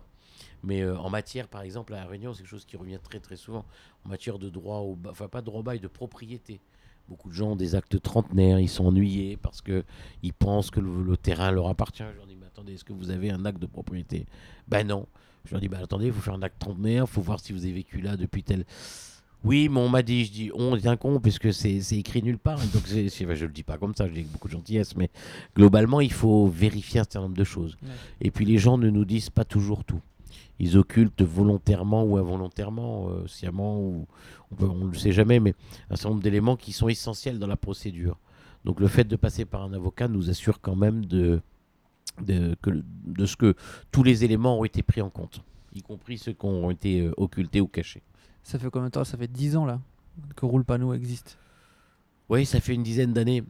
Et on arrive C'est pas- quoi euh, c'est- bon, On peut pas dire un bilan, mais c'est quoi les, les, les choses que tu retiens le plus? Ce que je retiens, c'est, euh, bah, tu le vois dans le bureau ici, c'est qu'il y a des, j'ai toujours des boîtes de mouchoirs autour de moi. On commence, on est des âmes sérologues, c'est-à-dire qu'on écoute les gens. D'abord, la souffrance, je retiens la souffrance, la difficulté euh, euh, de vivre. Il existe des manuels de, de savoir-vivre, Âme de Rothschild ou d'autres personnes qui ont écrit ça, mais des manuels de savoir-survivre, ça n'existe pas. Et euh, je pense que la fin du mois commençait ici à La Réunion pour 70 ou 80% de la population le 10 du mois. Je crois que là, on, est déjà pendu à partir du 5, quelle que soit sa classe sociale. Donc c'est la banque qui en profite au bout du compte, puisqu'on est, on est, on est euh, déjà découvert. Le bilan que j'en tire, c'est qu'il y a une grande souffrance ici à La Réunion, euh, que les gens ont insuffisamment d'aide, que les politiques sont, euh, pas tous, mais pour la majeure partie d'entre eux, insuffisamment courageux, parce qu'il eût fallu mettre en place, à mon sens, ce qui prévalait euh, il y a quelques années à La Réunion y compris, qui marchait très très bien, ce qu'on appelait des écrivains publics, Mhm. des gens qui rédigeaient des courriers euh, et, et qui, qui, qui faisaient œuvre utile et, et qui travaillaient pour le bien commun. Ça, c'était vrai- vraiment important. Et, euh, alors qu'aujourd'hui, bah, les gens sont un petit peu perdus. Et puis, euh, donc, ce que j'en retiens, moi, c'est euh, d'abord que la société réunionnaise ne va pas forcément très, très bien. Mhm. Qu'on est comme, euh, comme sur une cocotte. La, la, la Réunion, c'est une cocotte minute. Il suffirait de pas grand-chose pour que ça explose. Vous avez des mondes qui se, qui se côtoient tous les jours. Vous avez, grâce à Internet, ou en tout cas par les télévisions satellitaires, tout ce qui peut être acheté en matière consumériste de plus cher et de plus beau, avec euh, la majeure partie de la population qui ne peut pas en bénéficier parce qu'elle n'a pas la capacité financière ou le pouvoir d'achat pour le faire. Donc euh, c'est très très difficile. Alors que euh, la, la bonne nouvelle pour la Réunion, enfin la bonne nouvelle entre guillemets, c'est qu'on crée de l'emploi d'une manière assez exceptionnelle à la Réunion, beaucoup plus que partout ailleurs, dans les autres départements ou régions euh, françaises. Donc, euh, mais on a un taux de natalité tel qu'aujourd'hui, le fait démographique fait que finalement, on ne réussit pas à, combler le vide. Le taux de chômage est extrêmement important à la Réunion. Donc, une des solutions, évidemment, ce serait sans doute de créer des manufactures locales. Euh, pourquoi est-ce que Michelin ne viendrait pas s'installer à La Réunion et fabriquer des pneus, par exemple Mhm. je dis que je donne comme ça. Euh, pourquoi est-ce que. Et puis l'idée, c'est de faire en sorte que les Réunionnaises et les Réunionnais, le CNARM le fait très très bien ici, euh, puissent aller, aller en, en Europe par, euh, par différents moyens. Ça existe déjà, euh, via Amadeus ou d'autres systèmes. Mais globalement, euh, c'est que les Réunionnais puissent aller se former à l'extérieur ou à l'étranger, puis revenir au pays, parce que la fierté, c'est de revenir développer son pays Mm. et de constituer une élite. Ce qui manque à La Réunion, vous avez une très belle génération, mais il manque, il y a une gé- la génération qui vient est exceptionnelle, celle qui arrive. Moi, je mets toute ma confiance dans celle qui arrive. Il y a une génération intermédiaire qui a été un petit peu en attente, et euh, la mienne qui peut apporter un peu d'expérience et qui peut, euh, dans le domaine, euh, on va dire, peut-être politique, dans le domaine administratif, aider les plus jeunes. Mais globalement, la Réunion souffre de, ne pas avoir une élite intellectuelle qui l'emmène jusqu'en haut et qui fait en sorte que tout le monde puisse parler d'une seule et même voix, d'une unique voix, pour être connu, représenté et écouté et entendu à Paris. Ce qui nous manque, c'est ça aujourd'hui. C'est-à-dire que vous avez un élu qui part à Paris qui dit quelque chose, 15 jours après, vous en avez un autre qui arrive qui dit autre chose, et puis finalement, bah, le ministre des, des, des Dom-Tom, ou le Premier ministre, ou le ministre de... euh, quel que soit le ministre hein, euh, des Transports, on va dire, bah, attendez, je... finalement, pas dit la même vous chose. réussissez pas à vous entendre à la Réunion, on va donner aux Antillais, parce qu'ils ont trouvé une solution entre eux. Mm. Vous voyez Donc il faut qu'à un moment donné, une fois les élections passées, une fois les élections terminées, il faut trouver un système pour que les gens puissent euh, s'entendre et ne parler que d'une seule voix. C'est un peu ce que fait Nadia Ramassami, euh, je la félicite d'ailleurs pour ça. Euh, elle n'a fait que suivre ce que Jean-Paul Virapollet avait déjà fait à l'époque, puisqu'il était président de l'intergroupe euh, parlementaire, à la fois qui, regroupait le Sénat et l'Assemblée nationale, où les lois étaient travaillées intelligemment ensemble. Voilà. Donc, puis à La Réunion, il y a des grandes spécificités. Vous avez la défiscalisation. Tout le monde nous parle de l'arti- de l'article 73, alinéa 5. La majeure de celles et ceux qui en parlent ne l'ont jamais lu. Pour la plupart, ou ne le connaissent pas. C'est quoi cet article? Euh, ben, ça permet de faire des lois pays, mais en protégeant la Réunion de pouvoir, euh, de- de- du risque de l'autonomie. Le- L'ANIA 5 particulièrement. Vous avez certains esprits chagrins qui vous disent faudrait le faire sauter, mais ce sont des abrutis qui ne l'ont pas lu. Ce sont des imbéciles et des ignares. Parce que euh, s'ils avaient été intelligents, lorsque vous, il faut, pour faire passer ces lois-là, grâce à l'article 73 alinéa 5, euh, ou alinéa 4 en, en l'occurrence, il suffit de tout simplement d'avoir un tiers, enfin les deux tiers euh, de la majorité euh, des deux parlements réunis. D'accord? Ça s'appelle le Congrès. Et lorsque François Hollande est arrivé en 2012, eh bien, il avait la majorité à l'Assemblée nationale et la majorité au Sénat. Si les députés avaient été formés, ils auraient pu faire passer des lois pays ici à La Réunion d'une manière assez exceptionnelle. Avant eux, bien évidemment, ceux qui connaissent le métier, Jean-Paul Virapoulet le premier, eh ben, à La Réunion, vous avez la défiscalisation, n'existe pas en métropole. À La Réunion, vous aviez la prime au premier enfant, au deuxième enfant. Vous ne l'aviez pas en métropole. Au deuxième enfant, pardon, vous ne l'aviez pas en métropole. À La Réunion, il existe plein de choses que vous n'aviez pas ailleurs grâce justement à ces lois d'exception. Mm. Mais euh, Mm. être député, c'est difficile. C'est un métier qui s'apprend. Et, et, quelle, et quelle loi paraît essentielle? Qu'est-ce qu'il faudrait changer pour que pour que on retrouve moins de disparités dans la population et que les, les gens aient plus de, de travail et que Idéalement, il faudrait que qu'il n'y ait l'île- pas, y ait pas cette cocotte minute comme, comme tu dis. Idéalement, il faudrait que le- l'île puisse être euh, globalement ou totalement ou intégralement euh, une île franche. À partir de ce moment-là, je pense que on aura beaucoup plus de facilité en, en matière fiscale et en matière d'impôts pour les petits artisans, pour les entrepreneurs, ou alors que de grandes zones franches soient ouvertes ici à La Réunion. Évidemment, ça a commencé, il y en a quelques-unes. Ça, c'est un des premiers points. Le deuxième, c'est de parier sur la mobilité pour un retour au pays ensuite de celles et ceux qui, qui reviennent formés et diplômés. Mais le plus gros, le plus, ce qui viendra, à mon avis, dans les 15-20 années qui viennent, la grande responsabilité économique et politique, ça va être de veiller à ce que l'argent, simplement, c'est très simple, c'est à ce que l'argent qui est gagné ici à La Réunion reste sur les territoires réunionnais. Et c'est qu'il n'aille pas remplir des caisses, dans le, ma- dans le meilleur des cas, aux Antilles ou sur la France métropolitaine, ou alors dans les paradis fiscaux. Voilà. Il faudrait que l'argent qui est gagné ici, grâce à la sueur, euh, au travail des Réunionnaises et des Réunionnais, reste ici à La Réunion. Et moi, je suis. Vous avez plusieurs syndicats de salariés qui font leur boulot. Mm, mm. Vous avez les syndicats patronaux. Et il y en a un particulier qui s'appelle la CPME, Mm. qui a succédé, c'est le nouveau nom de la CGPME. Et eux, en particulier, se battent pour euh, justement pour l'ancrage local et pour le développement endogène, c'est-à-dire pour faire en sorte que l'argent qui est produit à La Réunion reste et soit réinvesti ici à La Réunion. Et c'est la, la plus- la grande difficulté qu'on ait ici, c'est qu'au fond, les grands groupes renvoient l'argent à l'extérieur. Et c'est que, il y a une deuxième chose, mais c'est un petit peu technique, je vais essayer de le faire simple, c'est que quand un, un major ou un très grand groupe, comme euh, de grands groupes, comme peuvent l'être le groupe Vinci ou d'autres groupes, euh, obtient un marché, c'est qu'il n'est pas des sous-traitants réunionnais, c'est qu'il est des co-traitants qui traitent à un prix et que eux soient payés directement par la collectivité, l'État, la région, le département directement, ça changerait à mon avis considérablement les choses. Donc l'avenir il est, il est surtout là. On a besoin de très grands groupes devant, clairement, mais il ne faut pas que les, entreprises réunionnaises ne soient que des sous-traitantes, parce que là, bah, elles, s'en- elles, elles, elles- elles s'endettent, elles investissent beaucoup. Avec des charges, des dettes sociales et des choses comme ça, c'est extrêmement difficile, extrêmement dur. Puis n'oubliez pas qu'à La Réunion, vous avez des agriculteurs pauvres, des artisans pauvres. Moi, j'en rencontre tous les, tous, les jours, souvent, enfin tous les, tous les week-ends où je reçois. Et je suis effaré par le montant d'une retraite d'un petit agriculteur de 300 ou de 400 euros. Vous voyez? Pareil pour certains artisans, c'est dramatique. Donc la Réunion souffre. Et ne pas le la Réunion souffre et la Réunion a des difficultés.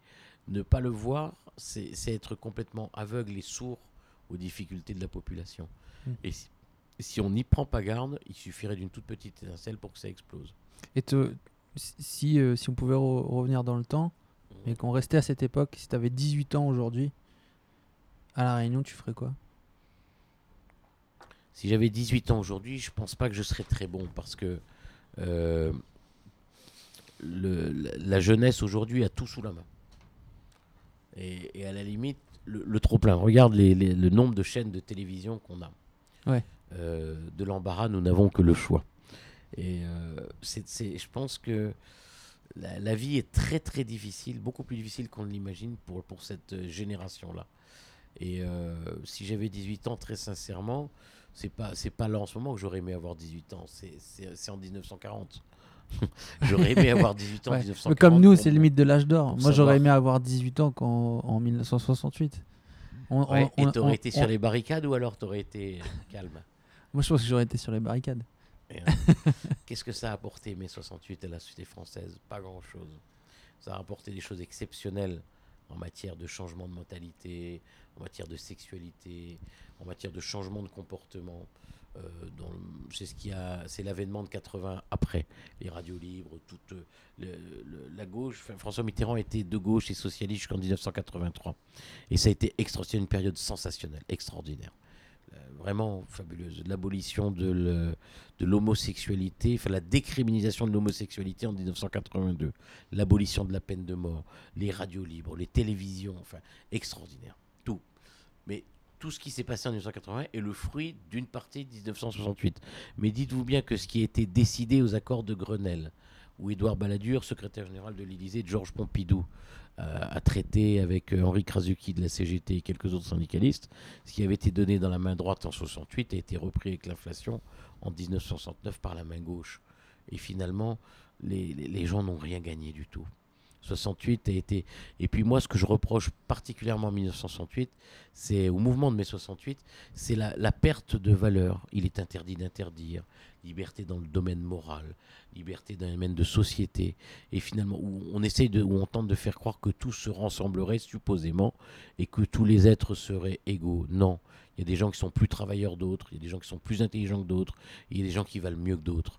Et les paresseux ne, ne doivent pas réussir aussi bien que ceux qui travaillent et qui sont valeureux et courageux, voyez? Et Mhm. moi, je ne supporte pas cette espèce d'esprit mai 68 art, baba cool, ce qu'on appelle aujourd'hui les bobos, les bobos penseurs. Mhm. Léo Ferré disait le problème des gens qui pensent euh, en rond, c'est qu'ils ont les idées courtes. Ben, les- ces, ces gens-là, en, en règle générale, on, les, on la pensée courte, ils arrivent très rapidement à la fin de leurs arguments. Non, une belle. Si j'avais 18 ans, je m'engagerais peut-être, sans doute. Et je dois avouer avoir être, euh, j'avoue être- avoir été bluffé, même si j'y croyais pas au départ, parce que je pensais que c'était un produit de François Hollande, par exemple, par euh, le mouvement citoyen qui a été monté par Macron, en marche. Le mec, il, a une- il est courageux quand même. Hein il monte son truc, il a sans doute été aidé par des lobbies, par euh, les médias, il était partout devant, mais globalement, il a réussi un truc que personne n'avait jamais fait avant. Mm. Et les jeunes qui se sont engagés dans ce truc-là à ce moment-là, ben, je pense qu'ils ont eu raison de le faire. Voilà. Ils ont été dans un combat, on verra s'ils le regrettent ou s'ils en sont contents, mais euh, globalement, ça démarre pas mal. hein, les réformes, il les, il les fait. Il est en train de faire ce que les autres n'ont pas fait en 30 ans. hein. Ouais. Donc ça va être intéressant. Donc si j'avais 18 ans, je pense que je m'engagerais là-dedans, sans doute. Ouais. ok. On arrive sur les, les quelques questions de fin d'épisode. Il y a une question qui nous vient de la personne qui m'a qui m'a permis de te rencontrer, Alicia Tandrea, que tu connais bien. Euh, et elle a une question pour toi. C'est si tu étais une femme, qui est-ce que tu serais? Quelle femme serais-tu? Si j'étais une femme, Merci Alicia. c'est une putain de bonne question. Si j'étais une femme, je crois que la femme pour laquelle j'ai le plus d'admiration, ou qui m'a le plus euh, marqué dans. Pardon. La femme pour laquelle, la- laquelle j'ai le plus d'admiration, ou qui plus marqué dans mon existence, je ne l'ai pas connue à titre personnel et je l'avoue, vous voyez. J'ai croisé une ou deux fois. C'est Simone Veil. Parce que je connaissais son passé, parce que j'ai vu, c'est une femme qui, parlait sans aucune note de mémoire, euh, quelqu'un d'extrêmement intelligente, très bien formé. J'aime beaucoup Hélène Carrère d'Ancos, qui connaît bien l'Égypte, par exemple. Mhm. Je serais plutôt une femme engagée et intellectuelle. Elisabeth Badinter me plaît beaucoup aussi, par exemple. Euh, Margie Sudre, moi j'ai vu Margie Sudre euh, à au Parlement européen s'exprimer sans aucune note, avec une maîtrise totale, alors que c'est pas une politicienne, c'est pas quelqu'un qui vient du monde politique, quelqu'un qui vient de la, qui vient, c'est quelqu'un qui vient de la société civile. Donc j'ai j'ai plein de modèles de femmes qui, qui m'impressionnent. Euh, Rosa Parks, évidemment, euh, noire, qui se lève dans le bus et qui dit Ben non, moi je, je fais dans le bus des Blancs, puis on verra ce que ça va donner. Après, ça profite plus aux hommes, parce que c'est Martin Luther King et tous les autres, le Black, euh, Ouais. les Black Panthers et les autres qui réussissent à récupérer le mouvement. Mais je pense que si j'étais, je ne serais pas une femme, je serais des femmes. Et euh, moi, je retiendrai de la femme ce que François Truffaut fait dire à son, à son, à Jean-Pierre Léo dans L'homme qui, aimait les femmes. Les jambes des femmes sont comme des compas qui arpentent le globe terrestre pour lui donner son équilibre. Et euh, la femme, c'est ce qui donne l'équilibre à l'homme. Euh, ce, fumier, il écrit très très bien, c'était très comme Céline d'ailleurs. Euh, c'est un très grand écrivain français. Aragon, mais ce, salopard a travaillé pour Radio Vichy avec Elsa Triolet. Donc ce sont deux, deux saloperies gauchistes. Et, euh, mais, mais il a écrit de belles choses. Il écrit, c'est un très très grand écrivain français. Euh, par exemple, euh, j'aurais euh, Camille Rod- Rodin, Rodin, par exemple, a eu la chance d'avoir Camille Claudel. On en est même à se demander si, si les belles sculptures de Rodin, le baiser de Rodin que vous voyez, n'a pas été fait par Camille Claudel, par exemple. Vous voyez. Donc il y a des femmes qui ont été des, à la fois des inspiratrices, c'est plutôt des femmes qui ont marqué. Euh, vous avez, euh, puis à La Réunion ou même ailleurs, c'est pas une femme, c'est des femmes ou le mot féminin. Et puis je termine simplement en disant une chose simple, c'est que vous avez, euh, à La Réunion, la société réunionnaise est une société matriarcale. On a tous été élevés par nos mères, par nos tantes, euh, par nos grands-mères, par nos grandes sœurs. par- donc on a tous été élevés, donc on doit tout aux femmes. Alors qu'il y a une inégalité de traitement, une inégalité salariale qui est absolument dégueulasse à l'endroit des femmes. C'est quelque chose qui me, déplaît, que j'aborde complètement. Et euh, la, la place de la femme dans la réunionnaise n'est pas facile. Les femmes ont souvent une triple vie. Une double vie parfois, mais une triple vie souvent. C'est-à-dire que vous avez la vie professionnelle, la vie familiale et la vie maritale. Est-ce que vous vous rendez compte? Heureusement que la société a évolué, où les hommes participent davantage aux tâches ménagères, à l'aide au foyer, ou sont plus présents. Enfin, quand vous faites le- l'entrée des écoles le matin, c'est plus souvent les mamans qui déposent les enfants que nous. Très sincèrement, Ouais. les hommes. Donc, euh, euh, non, on a la chance d'avoir des. Mais je ne serai pas une femme pour répondre à Alicia, mais c'est des femmes. D'accord. Et en tout cas, l'esprit féminin euh, fort. Après, peut-être euh, une référence pour les, les choses suivantes que tu que aimerais faire découvrir aux, aux gens qui nous écoutent. Donc, un film que tu aimerais faire découvrir, par exemple. Que tu aimerais que les auditeurs euh, regardent. Un film qui a, qui a ou qui aurait marqué ma vie euh, d'une manière particulière. Euh, Ou simplement un film que tu aimes. un film français que j'ai beaucoup aimé, souvent les, je préfère les, je trouve les films américains souvent beaucoup plus péchus, euh, c'est L'Immortel avec Jean Reno. D'accord. D'abord parce que ça commence avec un très bel opéra de, de Puccini, je suis passionné d'opéra. Puis Jean Reno euh, incarne le rôle d'une manière exceptionnelle, Ouais. d'un ancien voyou repenti. Enfin, ce film me plaît beaucoup, je le conseille vraiment. Euh, J'ai conseillé à un ami ce matin de revoir La crise de Colin Serrault, qui est un film ancien. Bon, il y a plein de films, moi je suis passionné par le cinéma en règle générale. D'accord. Ouais. Un livre. Un livre que, que, que demain, euh, il faudrait absolument qu'on lise. derrière, derrière vous, tous, sans aucune, sans exception aucune. Euh, c'est pas un livre qu'il faut lire, c'est avoir une bibliothèque. Moi, je juge un homme à la bibliothèque qui est la sienne, et moi, j'ai des bibliothèques. Je peux pas m'arrêter un seul. Euh, si je partais sur une île déserte, je n'emmènerais pas un livre. Euh, à la limite, non, j'allais dire, c'est le, le dictionnaire, c'est des livres parce que vous avez des, des- des- des- vous avez tout euh, dans, dans- dans un vrai dictionnaire, mais globalement, c'est plutôt des livres, très clairement. Euh, si vous commencez le mémorial de Sainte-Hélène, vous le commencez du début jusqu'à la fin. Euh, vous avez tout, tout me passionne. Donc globalement, c'est c'est c'est pas un livre C'est uniquement. difficile de Mais faire des c'est- choix. Allez, non, c'est pas ça. C'est que je suis assez éclectique. Ce que je conseillerais plutôt, plutôt qu'un livre, c'est de dire aux gens qui nous écoutent soyons curieux. Commençons d'abord par partir d'un postulat simple c'est que du monde, les Grecs savaient tout. Cinq siècles avant Jésus-Christ. Qu'ensuite, civilisation judéo-chrétienne, romaine, on va porter un petit peu, et que la France a eu un heureux siècle de XVIIe siècle. C'est sans doute le plus grand siècle en matière de littérature Mhm. grand, grand siècle. Donc se, se concentrer sur celui-ci.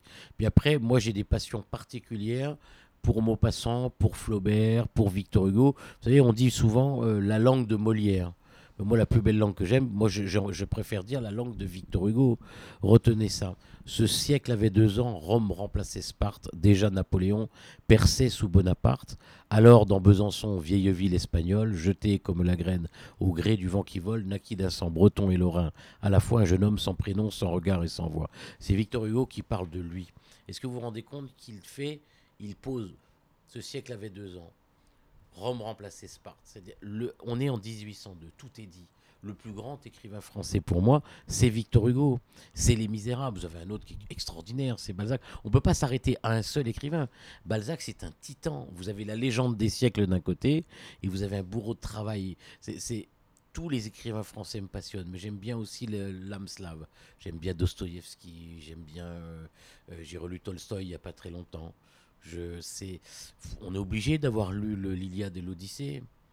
Allez demander à quelqu'un de 18 ans, vous me posiez la question tout à l'heure. La plupart d'entre eux confondent Achille et, euh, Alexandre le Grand, bien sûr. peu savent qui est Andromaque, peu savent que. Vous savez, regardez la littérature comme c'est beau, c'est euh, le visage qui fit voguer mille navires, Hélène de Sparte, qui devient Hélène de Troie. Voilà ce qui me passionne clairement. Vous voyez, ça, ça me fait encore bander. J'utilise volontairement, c'est que ça me donne encore la gaule quand je, quand, je, quand je relis ce genre de choses. Voilà une femme qui quitte le roi Ménélas, qui par amour part avec Paris, qui est en fait Alexandre, Mm. et qui revient chez le roi Priam, et qui finalement, par elle, pas uniquement, mais la chute de Troie, c'est finalement l'histoire d'un amour. Et ce, ce que les gens, la petite histoire retient, c'est l'histoire générale. Et ce que vous et moi, ou ce que le jeune de 10 ans devra retenir en l'ayant lu, Ouais. c'est que vous avez deux destins qui sont terribles. Vous avez celui d'Hélène, de, qui devient Hélène de Troie, qui par amour vit un amour exceptionnel. Achille qui meurt d'ailleurs dans les, sous les murs de Troie. C'est le cheval de Troie, vous avez tout ça. Puis à côté, vous avez le destin d'Andromaque qui est terrible. Elle perd son père, qui meurt, qui est assassiné par les Grecs. Elle perd ses sept frères. Elle perd son mari Hector.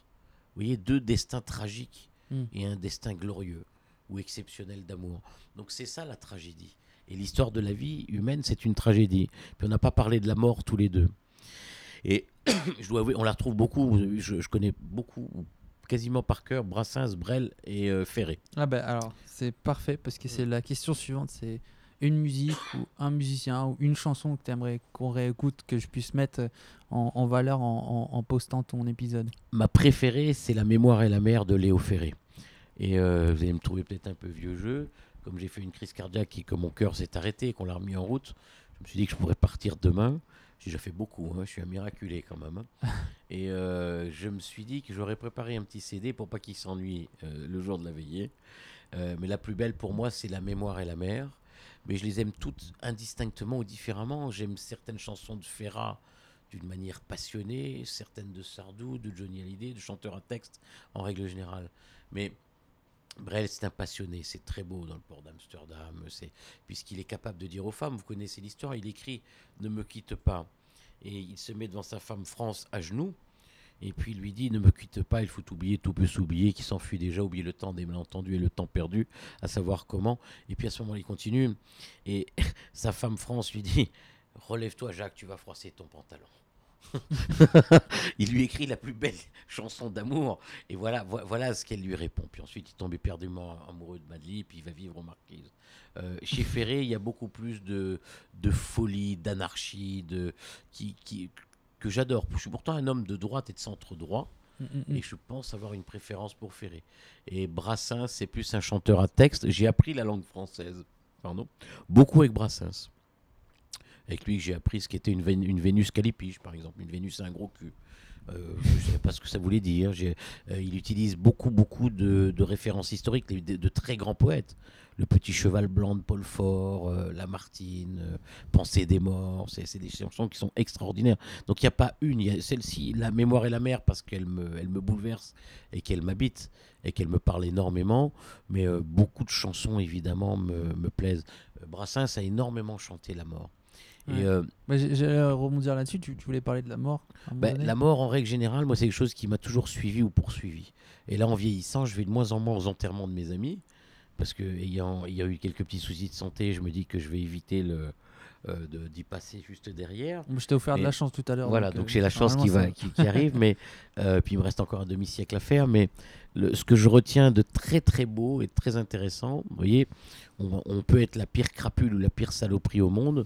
Euh, à la mort d'Aragon, Eugène Ionesco a envoyé un mot à Elsa Triolet, et dans ce mot, il lui a dit, de mémoire, je dois me tromper un tout petit peu, euh, la mort, c'est un petit passage dans l'éternité, la nature nous y plonge pour nous rafraîchir, mais vient un jour, elle nous y laisse, et comme dans l'éternité, il n'y a pas de temps qui compte, cette nuit sans réveil est un jour comme un autre. Ionesco, qui n'était pas quelqu'un de très prolixe, hein, Ionesco faisait des pièces de théâtre, euh, c'est dur, il n'y avait pas beaucoup de sentiments, et, et j'ai trouvé ça extrêmement beau de la part de d'Eugène Ionesco. Je trouvais ça très très beau. Et au fond, euh, chez Brassens, on passe sa mort en vacances, par exemple, vous voyez, donc euh, plusieurs manières de la voir. Ouais. Et euh, la, la mort, c'est quelque chose qui ne, dont on ne doit pas avoir forcément peur. Moi, j'ai lu le livre de Marie Henzel, de Henzel, qui était préfacé par François Mitterrand, Mhm. qui en, qui en connaît un rayon, qui était un homme habité, François Mitterrand quand même, hein, qui a été euh, voir beaucoup de moines cistériens. Il connaissait très bien Jean Guiton. Vous devriez lire Jean Guiton, très grand philosophe chrétien extraordinaire. Et euh, je terminais, je termine là-dessus justement. Tiens, je parlais, on parlait tout à l'heure de l'un des évangélistes que je préfère. Euh, D'ailleurs, lorsque j'ai été baptisé, j'ai lu l'épître de Saint Paul aux Corinthiens. C'est euh, l'amour peut tout, l'amour doit tout, l'amour pardonne tout. C'est très très beau. Et pour moi, Saint Paul est extraordinaire parce que voilà un homme qui a pourfendu et tué des juifs, des, chrétiens, pardon. Il s'appelait Saoul. Et euh, pendant plusieurs années, et qui un beau jour cherche Pierre. Tu es Pierre et sur cette pierre je bâtirai mon église, le premier des apôtres. D'ailleurs Jésus lui dit, le, chant, le, le coq aura chanté trois fois que tu m'auras déjà trahi, Pierre. Et, et il le fait, il le trahit. Mais malgré tout, Pierre est le plus fidèle après. Euh, et la première révélation de Jésus-Christ euh, au retour, c'est lui. Et alors Saoul cherche Pierre pour le tuer. Et on lui dit, mais Pierre, il est parti, il est, il est, sur, il est parti à Damas. Mm. Alors qu'est-ce que fait Saoul, le juif? Il part à Damas. Et sur le chemin de Damas, il a une révélation. Et Dieu lui parle. Le Verbe se fait chair, le Verbe parle. Vous savez, c'est ce qu'on appelle le Saint-Esprit. On n'y croit, on n'y croit pas, je vous explique l'histoire, elle est très belle. Ouais. Euh, et l'avorton de Dieu, euh, Pierre, euh, donc Saoul, devient aveugle. Il perd la vue. Et il retrouve la vue et ça devient le plus grand de tous les chrétiens.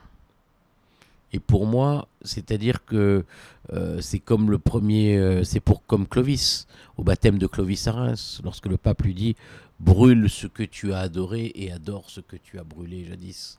C'est-à-dire qu'il a, combattu quelque chose, il a eu une révélation et puis il va complètement, fondamentalement à l'inverse de ce qu'il a fait. Les, les meilleurs, ce sont les communistes rep- repentis. On parle souvent de la Seconde Guerre mondiale. C'est terrible. C'est 8, 8 millions de morts. 1 million de, enfin 800 000 tziganes environ, euh, 6, 6 millions de juifs, euh, 400 000 euh, homosexuels, environ 200 000 francs-maçons. hein. Puis ceux avant, c'était les communistes, évidemment. Donc c'est terrible. Mais le communisme lui-même, dans le monde, a fait 85 millions de morts. Vous vous rendez compte? D'accord? Donc un homme intelligent, c'est un homme qui a été communiste et qui a cessé de l'être. Parce qu'il s'est rendu compte que la doctrine communiste était, était pas révolutionnaire, elle était, elle était meurtrière. Voyez et la lecture qu'on peut faire du monde, elle dépend aussi, quand je vous parlais tout à l'heure de tous les livres qu'il fallait lire pour comprendre et se faire son idée, il ne faut pas être hémiplégique euh, en, en matière de lecture, il faut savoir tout lire et se faire son opinion par soi-même. Et moi, ce qui me rend fou souvent, c'est la pensée unique. C'est la pensée, c'est-à-dire d'être dans la bonne pensée, dans la belle émotion, dans ce qui, on, on dit aux gens ce qu'ils ont besoin ou envie d'entendre. Et moi, j'aime, euh, je n'aime pas la concorde au fond. J'aime ce qui est dissonant, discordant, ou ce qui, ou les gens qui s'opposent par les idées. Si on arrive comme ça, et qu'on est en train de discuter, puis qu'on est d'accord, il n'y a aucun intérêt. On va passer cinq minutes ensemble, ça, va bien se passer, mais ça s'arrêtera là. Et puis on sortira de là, ça sera pas plus que ça. Alors que quand vous avez des gens qui sont à la hauteur intellectuellement et que vous pouvez débattre avec eux et vous opposer, après chacun repart euh, en ayant, en, en ayant changé sa vision du monde, sa vision des choses. Mais l'intérêt, c'est d'être- euh, de pouvoir discuter avec des gens qui ont un niveau qui leur permettent de, de savoir de quoi ils parlent. Et Dieu sait s'ils sont peu nombreux. Euh, si tu avais un- une immense pancarte devant laquelle tous les réunionnais pouvaient passer et donc euh, sur laquelle pouvoir transmettre un message, tu écrirais quoi dessus? Avec vous et pour vous. Très bien. Et la dernière question, c'est qui est-ce que tu aimerais entendre euh, dans The Little Big Show? Quelqu'un que tu aimerais nominer ou quelqu'un que tu aimerais entendre tout simplement dans l'émission? Dans, quel, dans, dans ton émission, Dans en- l'émission dans ici, laquelle tu passes The Bah, Little Big Show. celui qui aura le plus de choses à nous dire, il faut le faire vite parce qu'il a 74 ou 75 ans. Je pense que c'est Jean-Paul Viran-Poulet. Ouais. Euh, il aurait fallu entendre Paul Vergès. Euh, je ne sais pas si tu as eu la chance de l'avoir avant, pas- pas qui est sans chance, doute ouais. un des plus grands hommes que la Réunion ait connu. C'est des grands cerveaux, les Vergès. Ce sont des gens d'une intelligence supérieure. Et puis, je pense qu'il faut profiter euh, rapidement. euh, euh, je crois qu'il part, en- il part pour un mois, mais je pense que tu as une personne que tu dois interroger qui connaît bien l'histoire de la Réunion et son, tout ce qui a pu se passer, et puis qui en parlera avec passion, c'est lui qui aura des choses à te dire. Gilbert Annette m'a plu aussi. Je parle de deux politiques, tu vois. C'est, Ouais, euh, Gilbert Annette m'a dit un jour qu'il se ferait enterrer avec sa carte du Parti Socialiste, incinérée, pardon. Ça m'a beaucoup marqué. C'est, euh, c'est des gens qui croient profondément en ce qu'ils font. C'est des gens éminemment respectables, ça, par exemple, pour moi. Hein. Mais euh, oui, ça serait plus Jean-Paul Virapoulet, très sincèrement. Parce qu'il a des choses à dire, des choses à transmettre aux générations qui viennent. Et il faut en profiter maintenant, mais parce que le, le temps faisant son œuvre, euh, il, est, bah, il faut, faut le faire rapidement, je pense. Bon, ouais. bah, je essaierai de. Monsieur Virapoulet, si vous je, te m'entendez. donnerai ses, je te donnerai ses coordonnées avec plaisir. Nour, merci beaucoup vraiment d'avoir pris ce temps. Euh, je vais te laisser place à, à les festivités et je te dis encore joyeux anniversaire. parce Merci que infiniment en tout cas. C'est le jour de ton anniversaire, c'est important. Et, et ben mille merci pour. euh, pour C'est très gentil à toi, puis j'ai observé que tu avais du très très très bon matériel en tout cas. Ouais. Tu avais investi. Bravo. Allez, Merci. à bientôt. Ciao. Vous êtes encore là. Ça veut peut-être dire que vous avez aimé cet épisode. Si vous souhaitez continuer à écouter les épisodes de The Little Big Show, vous avez plusieurs solutions. D'abord, vous pouvez vous abonner à la chaîne YouTube. Vous pouvez m'envoyer votre email, me rajouter sur LinkedIn ou tout simplement liker euh, la page Facebook. Voilà, envoyez-moi vos commentaires, partagez n'hésitez pas à m'envoyer les personnes que vous souhaiteriez écouter dans The Little Big Show. Je vous dis à bientôt.